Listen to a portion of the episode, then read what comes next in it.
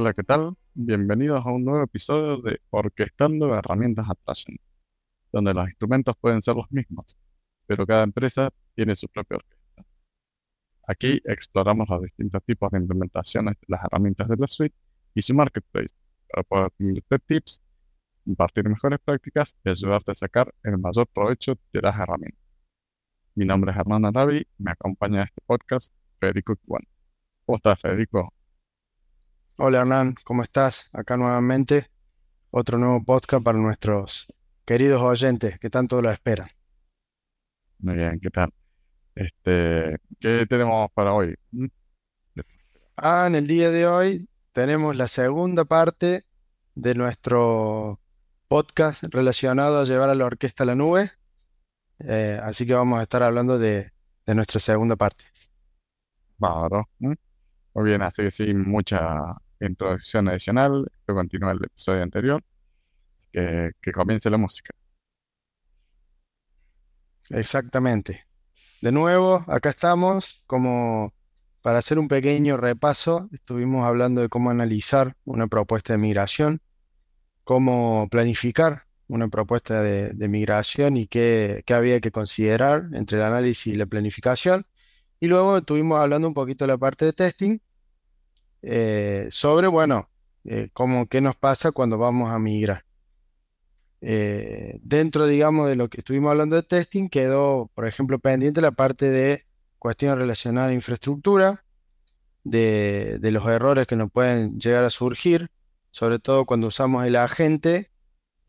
muchas veces consumimos casi el doble de los recursos que ya previamente tenemos asignados, ya que la gente para poder mover todas las issues y los usuarios necesita eh, espacio en nuestra máquina de Java, así que por ejemplo si tenemos una configuración bastante ajustada, eh, es muy probable que necesitemos aumentar por ejemplo la RAM en nuestra máquina virtual de Java para, digamos, para que se pueda dar de manera correcta la migración. Y esto por lo general son errores que nos saltan al momento de migrar, eh, así que no es algo que, no lo vayamos a ver en los logs, em, que hacen dentro de todo, como, como hablábamos en el episodio anterior, la importancia de tener un testing tan real con productivo, porque el día que nosotros eh, migremos el productivo a la nube, estos problemas van a, van a surgir igual. La única diferencia es que como ya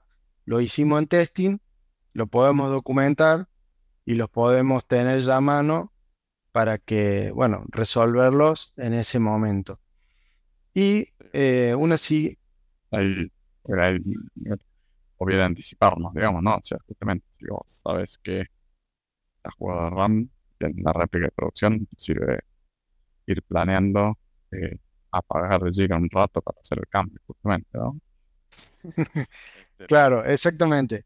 Eh, digamos, tener esos documentos al momento de la migración, uno ya puede tener como pasos previos a migrar. Uno de ellos probablemente sea modificar, digamos, eh, lo que le asignamos de RAM a nuestra JVM, eh, que obviamente va, a haber un, reboot, digamos, del ambiente productivo, pero bueno, ya de antemano uno lo puede planificar, lo puede dejar listo, eh, ya que agregar más memoria no modifica en nada, digamos, a la funcionalidad en Jira, a menos que la máquina en sí, digamos, nuestro servidor, eh, no tenga la suficiente capacidad de memoria RAM. Entonces se puede ver las dos cosas, que infraestructura nos coloque mayor capacidad de RAM en nuestro servidor productivo y a su vez que lo que le vayamos a agregar a la máquina sea algo que pueda ser contemplado dentro de los márgenes que tenemos de memoria disponible en el servidor. Porque si no, obviamente, el, nuestro Jira va a colapsar. Que eso en test eh, es muy común de ir probando, ir agregando de a poco eh, esa RAM en el sentido de que hasta que funciona, entonces decir, bueno, este es el número, lo documentamos y posteriormente en productivo ya sabemos, que muy bien dijo Hernán ahí, de antemano que tenemos que tener ya planificado. Lo mismo ocurre en Confluence, esto no es solamente en Jira, también ocurre en Confluence. Muchas veces el agente de Confluence también consume eh, más RAM de la que le asignamos muchas veces a la máquina virtual, entonces necesitamos también hacer el mismo procedimiento en Confluence, eh, siempre y cuando nos salga ese error, digamos, con la migración. Una vez que estamos finalizando la etapa de testing, viene una parte súper importante, la más crucial prácticamente para, para mí también, uno de los últimos checks, digamos, de Go No Go, que es el User Acceptance Test, el UAT, como le decimos nosotros en la jerga. Básicamente, invitarlo al usuario que ingrese a nuestro ambiente de cloud migrado con la menor cantidad de errores posibles y eh, ¿para qué? Para que ellos puedan primero verificar de que los permisos se están migrando correctamente, que los usuarios puedan hacer las mismas acciones que venían haciendo en el server, digamos, de, producción instalado en, su sistema. Y también darnos un, un, pantallazo de, bueno, de cuáles van a ser los errores que nos vamos a encontrar. Como hablamos en análisis y planificación, hay boards que no se van a migrar, hay filtros que no se van a migrar.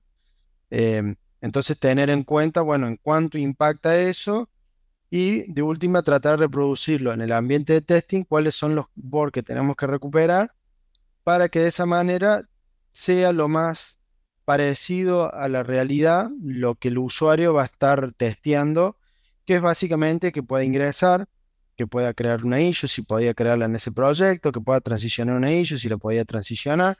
Digamos, cuestiones simples, básicas, pero que a la hora de hacer troubleshooting son muy importantes. También para verificar que los workflows se hayan migrado de manera correcta, de que no salte algún error porque eh, alguna configuración de algún plugin fue aceptada por la migración, pero al momento del testing no está andando bien, entonces hay que verificarlo y documentarlo. Es básicamente ayudar al equipo que está haciendo la migración a que la instalación, digamos, en cloud esté lo más similar posible en productivo y que se dé ya una idea este equipo de usuarios, porque la realidad no es que sea uno solo, lo que siempre se intenta es que por lo menos los usuarios más asiduos de Jira sean los que prueben, porque al fin y al cabo van a ser ellos los que lo van a estar usando, en un grupo reducido de, digamos, de, muestreo, eh, pero que sea lo suficientemente abarcativo como para decir que estamos en una muy buena posición o de que algo grave está pasando y poder resolverlo antes de irnos a testing. Claramente hay algunas cuestiones en el, en el testing que se dan, sobre todo en la parte de Confluence, que es que muchas veces nosotros creamos una página para que se conecta a nuestro servidor local para dragger issues, digamos, para tener, mostrar eh, tablas con nuestras issues o, cuestiones relacionadas a, a, lo que tenemos en server.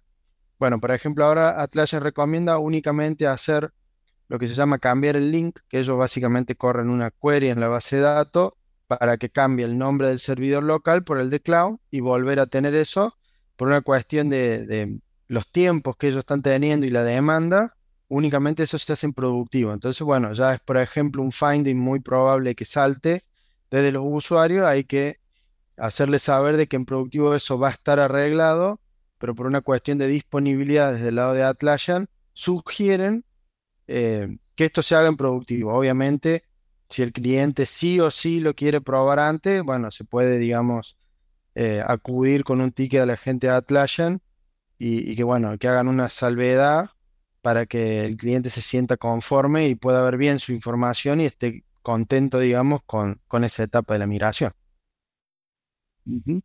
Así es. Y entonces, una vez que pasas con, tenés el OK, ya tenés todas las pruebas del OK, listo, tenemos luz verde para migrar.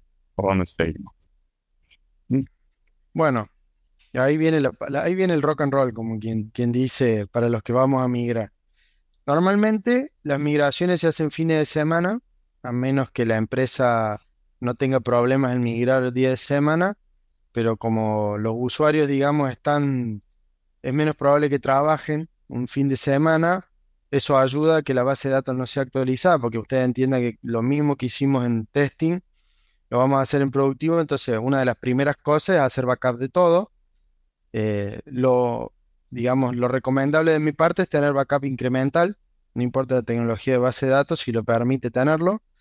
Eh, ¿Para qué? Para vos saber, uno saber que en un punto cuando se empezó la migración, se verifica eh, que el backup incremental esté, entonces se sabe que en ese punto, digamos, es el punto cero, le vamos a llamar, antes de la migración. Entonces, cualquier cosa que suceda se puede volver a ese punto eh, como si nada hubiera ocurrido en el medio, digamos.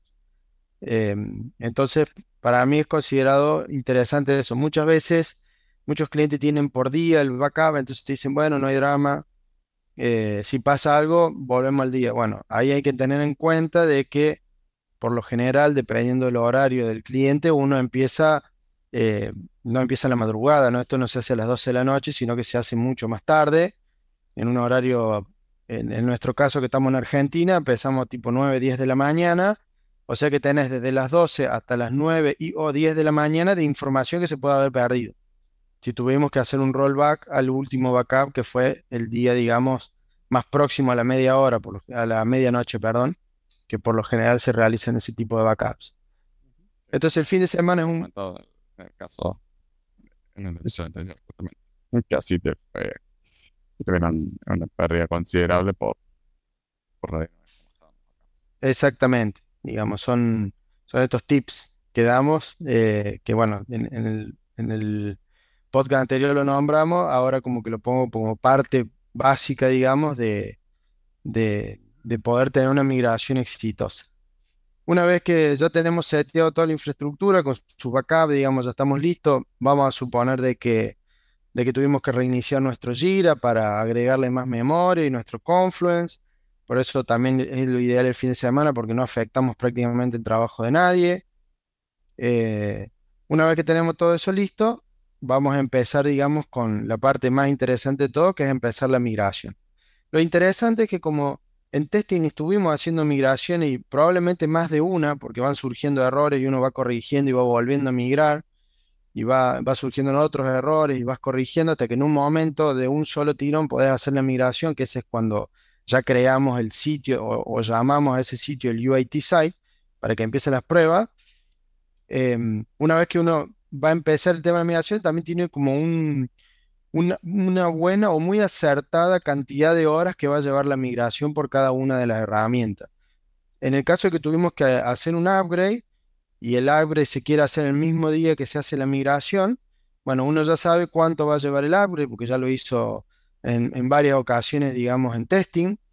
Una vez que, porque volviendo al tema, capaz que no, me acuerdo si lo nombré en el, en el anterior episodio o no, es que, que recién lo repito, uno hace muchos testing, varios testing, no es que hace uno solo y ya es un UIT, sino que vas probando porque también necesitas medir, tenés que hacer eh, la migración con todos los attachments, o sea, tiene que ser lo más parecido al productivo y sin ningún tipo de error o, proyecto que tenga algún error. Es tratar de, salvar que todos los proyectos miren al 100% para, bueno, para que la experiencia sea lo más, lo más parecida a lo que tienen hoy en productivo.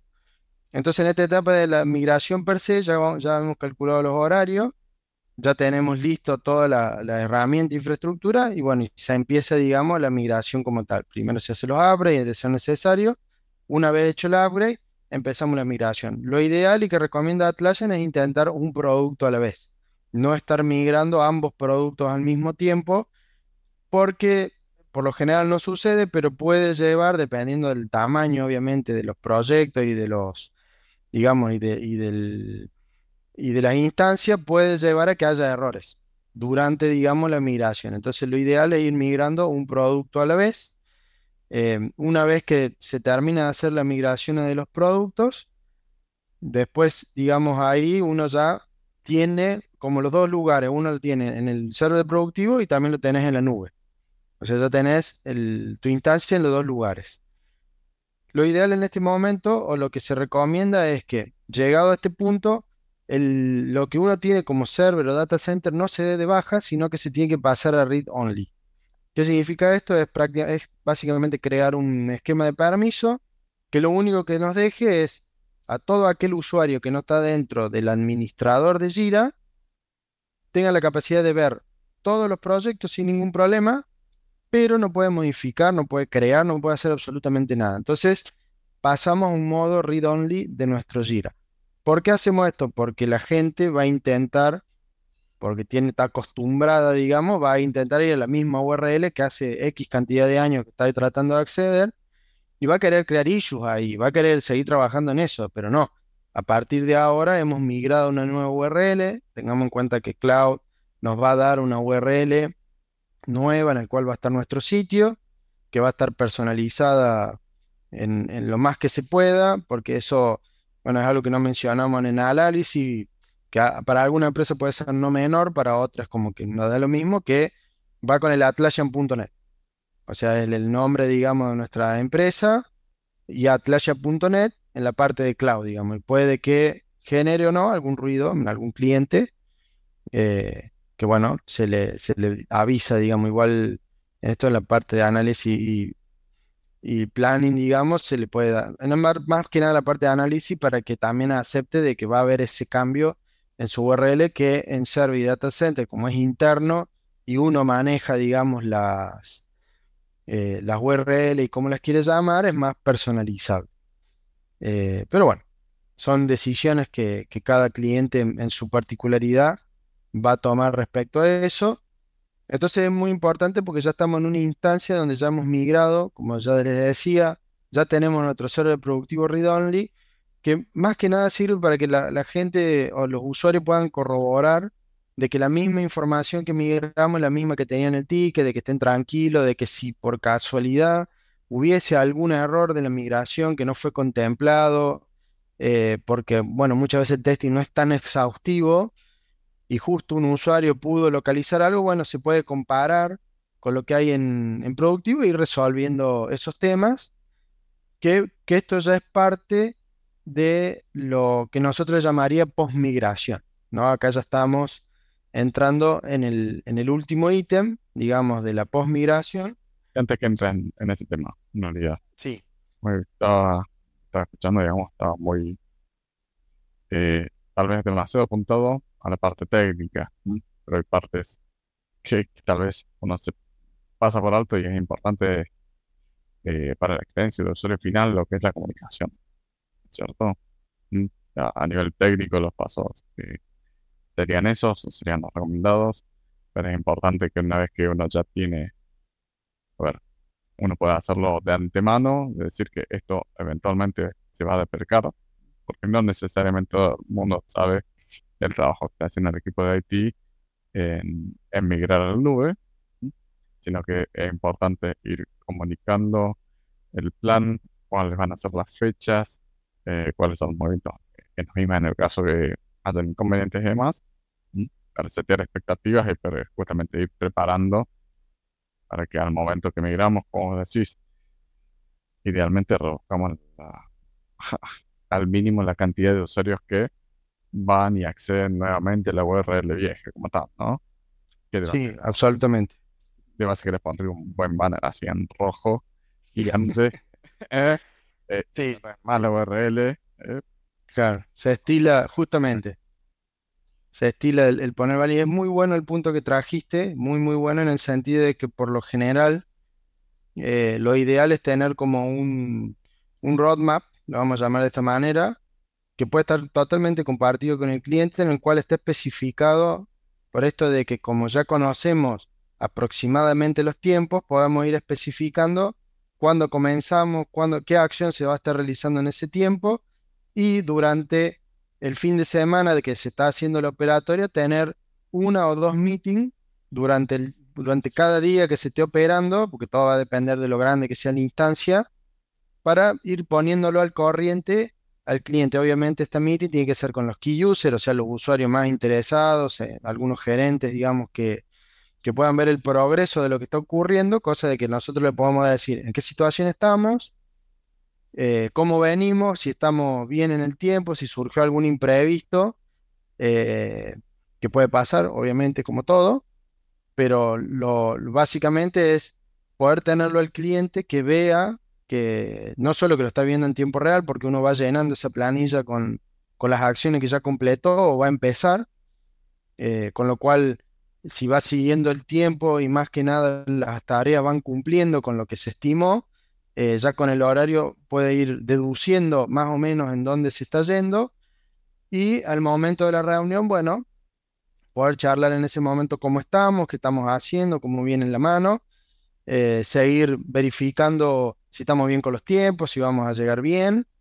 Eh, y después se puede o tener una reunión al final del día o que el equipo que esté haciendo la migración envíe un mail en el cual se diga, bueno, se hicieron todas estas tareas, estamos eh, con, los tiempos planificados o no, eh, porque muchas veces hay migraciones que, eh, digamos, hasta cierto horario, el equipo que está migrando corta por una cuestión de cansancio y al día siguiente sigue, muchas veces porque las, las migraciones se dan muchas veces, o sea, son automáticas, en el sentido que una vez que empezó hay que esperar. Entonces, si toman mucho tiempo, probablemente, bueno, haya que esperar a que termine eh, y eso a lo mejor toma, eh, por ejemplo, más de un día o un día o 12 horas. Entonces, bueno, se hace todo lo que hay que hacer. Cuando empieza la migración se la controla, se la va controlando de que se esté haciendo las cosas como se tiene que hacer. Y en algún punto de la noche puede que se, se mande una verificación diciendo de que, bueno, de que de que el equipo se va a descansar porque no hay digamos, mayor cantidad de cosas para hacer más que dejar que el, sistema corre. El otro día temprano se verifica eh, en qué condiciones está. Eso puede ser un caso si el cliente está de acuerdo. Hay otros que pueden decir no, que la gente esté 24 horas viendo todo el proceso, cosa que si hay alguna interrupción o algo que suceda, al, digamos, al instante se pueda dar cuenta, eh, digamos, y lo pueda resolver. O las tareas de la postmigración de una de las instancias eh, son tantas que a lo mejor tiene que estar eh, trabajando también durante la madrugada para poder llegar con los tiempos. Todo eso va a depender de cómo se planifique y, digamos, mucho de, cuál va a ser, em, digamos, el objetivo de llegar con, todo migrado. Todo va a depender de, lo que se haya planteado para, para poder llegar ya sea o cortando para que el personal pueda descansar, que es siempre lo ideal, en el sentido de que eh, un personal bien descansado reacciona mejor ante, ante alguien que está muy cansado, digamos, para resolver ciertos temas, porque tiene la cabeza más fresca, podría decir. Eh, pero bueno, también hay condiciones donde, debido a cómo viene el, proceso, eh, se tenga que uno, digamos, quedar durante la noche, lo mejor hacer como una pequeña guardia si hay más de uno en el equipo, eh, para que uno se vaya a descansar, el otro se queda, después retoma y van viendo el progreso, ya que lo que tiene de, interesante la migración es que el, sistema, digamos, cuando se está migrando, todo el mundo lo puede ver. Que tenga obviamente permiso de administrador, entra el Jira Cloud Management y ahí puede ver el estado, digamos, en que está la migración, lo mismo en Confluent.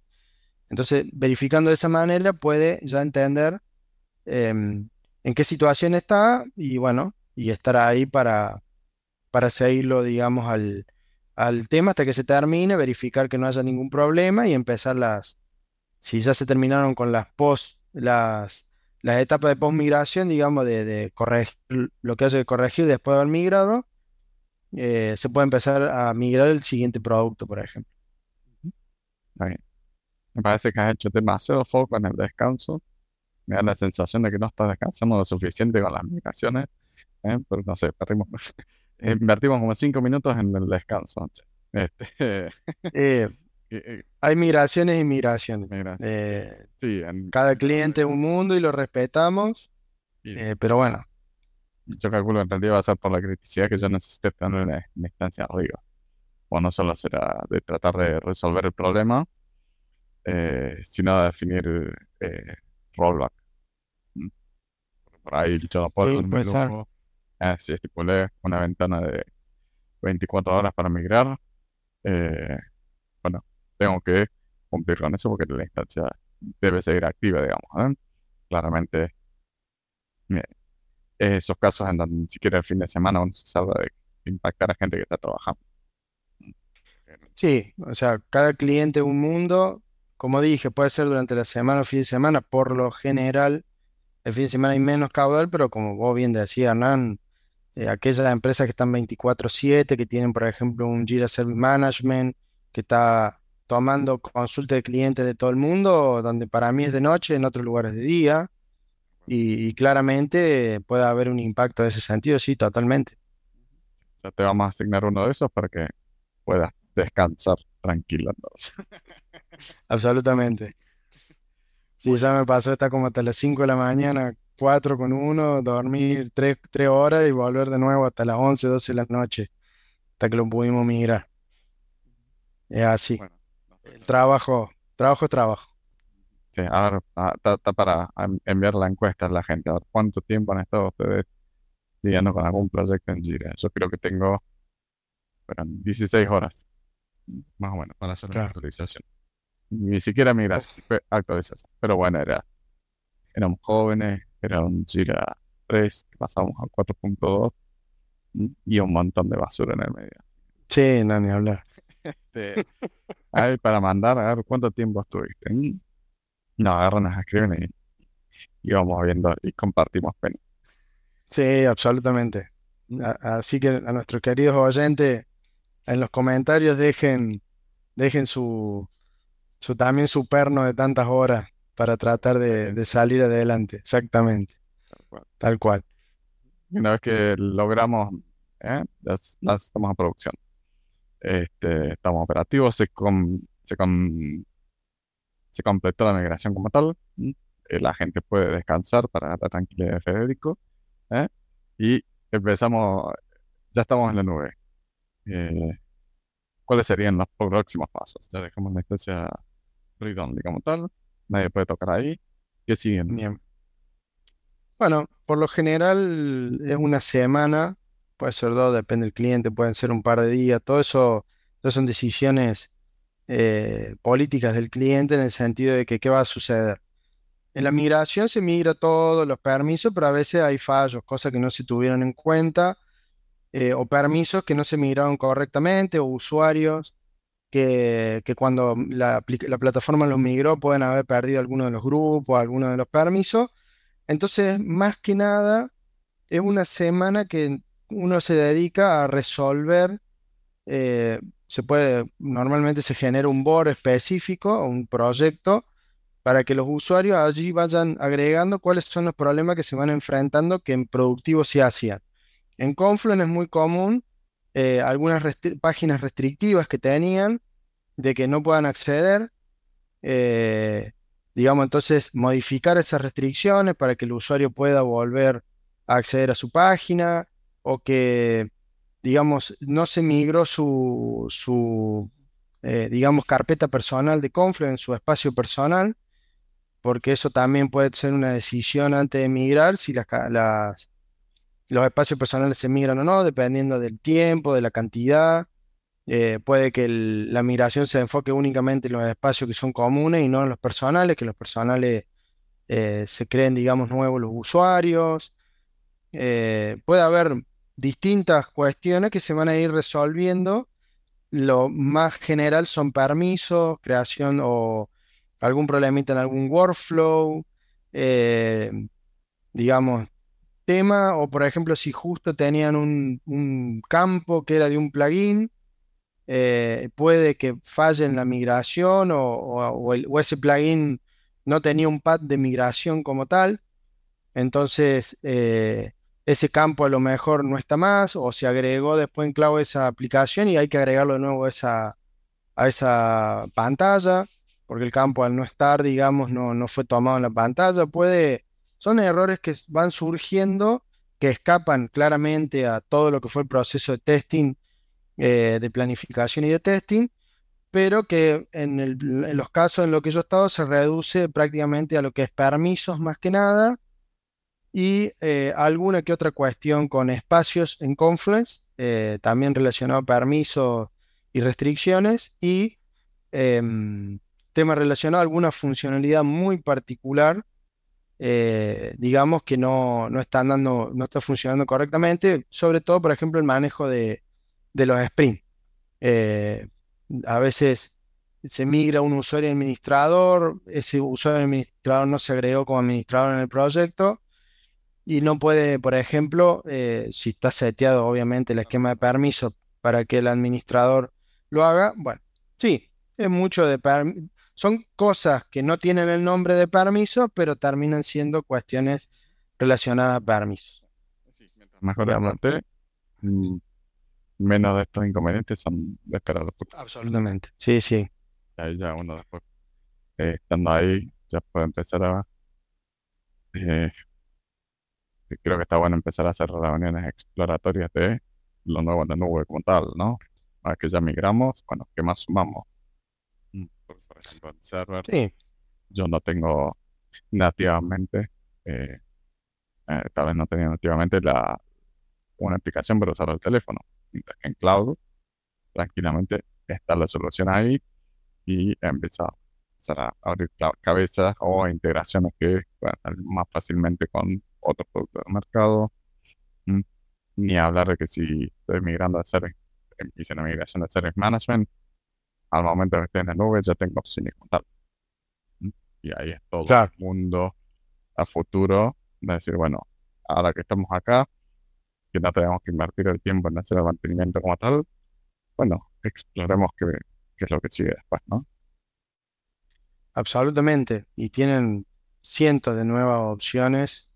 eh, no solo como voy a hablar de Opgenie, Status Page también, de explorar la, ese tipo de herramientas. Si tienen un Jira Service Management, digamos, hay otra, otra, la sandbox. O sea, esto de poder crearnos un ambiente totalmente de testing que viene de, con la información de productivo eh, en nuestro cloud sin costo, digamos eh, para hacer las pruebas, para si queremos modificar algo, ver cuál, cuál va a ser el impacto.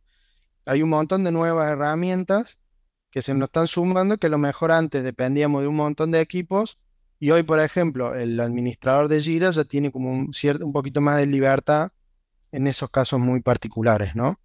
Eh, Entonces, e- es un buen ejemplo, digamos, ¿no? O sea, con Premium, son dos o tres clics, listo el sandbox, y en server, hacer una réplica, mm, seguro que te toma unos cuantos clics max y mucho más tiempo. Sí, sí, ni hablar. Una réplica con el restore, mover los attachments, copiando eso hacia otro servidor, digamos, puede resultarte en, no le diría una jornada completa, pero en varias horas, cuando lo otro, como bien decía, es un, son dos clics y, ya tenemos, digamos, una vez que termine el proceso, ya está.